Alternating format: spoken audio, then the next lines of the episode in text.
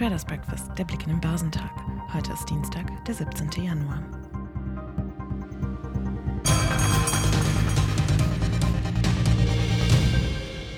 Der Grund für den eher lethargischen Wochenauftakt ist die Abstinenz der US-Händler gewesen. Die New York Stock Exchange war aufgrund des Martin Luther King-Feiertages geschlossen. Die asiatisch-pazifischen Märkte wurden am Dienstag überwiegend gehandelt, da die Anleger eine Reihe von chinesischen Wirtschaftsdaten verdauten. Auf dem chinesischen Festland kämpfte der Shenzhen Component um eine Richtung und wurde geringfügig niedriger gehandelt, während der Shanghai Composite um 0,3 Prozent fiel. Der Hang Seng Index in Hongkong fiel um 1,2 Prozent, während der Hang Seng Tech Index ebenfalls um 0,9 Prozent nachgab. Die japanischen Aktien entwickelten sich gegen den Trend, wobei der Nikkei um 1,3 Prozent stieg. In Australien verlor der S&P ASX 200 0,03 Prozent, der südkoreanische Kospi fiel um 0,7 Prozent. Der DAX ist nach zwei starken Börsenwochen im Aufwind geblieben. Der deutsche Leitindex schloss am Montag mit 0,3 Prozent im Plus bei 15.134 Punkten.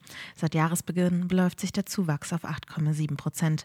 Der DAX steht derzeit so hoch wie kurz vor der russischen Invasion in der Ukraine Ende Februar 2022. Für den MDAX der mittelgroßen deutschen Unternehmen ging es um 0,7 Prozent auf 28.457 Punkte nach oben. Impulse waren rar.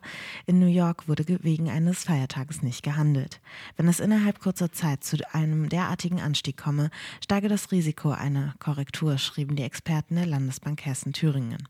Außerdem sei bereits viel Positives in den Kursen enthalten. Zwar würden die Konjunktursorgen kleiner und es werde auf ein baldiges Ende der Zinserhöhungszyklus durch die Notenbanken spekuliert, doch passe dies nur zusammen, wenn der Inflationsdruck deutlich und dauerhaft nachlasse. Im Fokus am Markt standen die Papiere von Covestro mit stärkeren Kursschwankungen und einem Plus von letztlich 1,8 Prozent.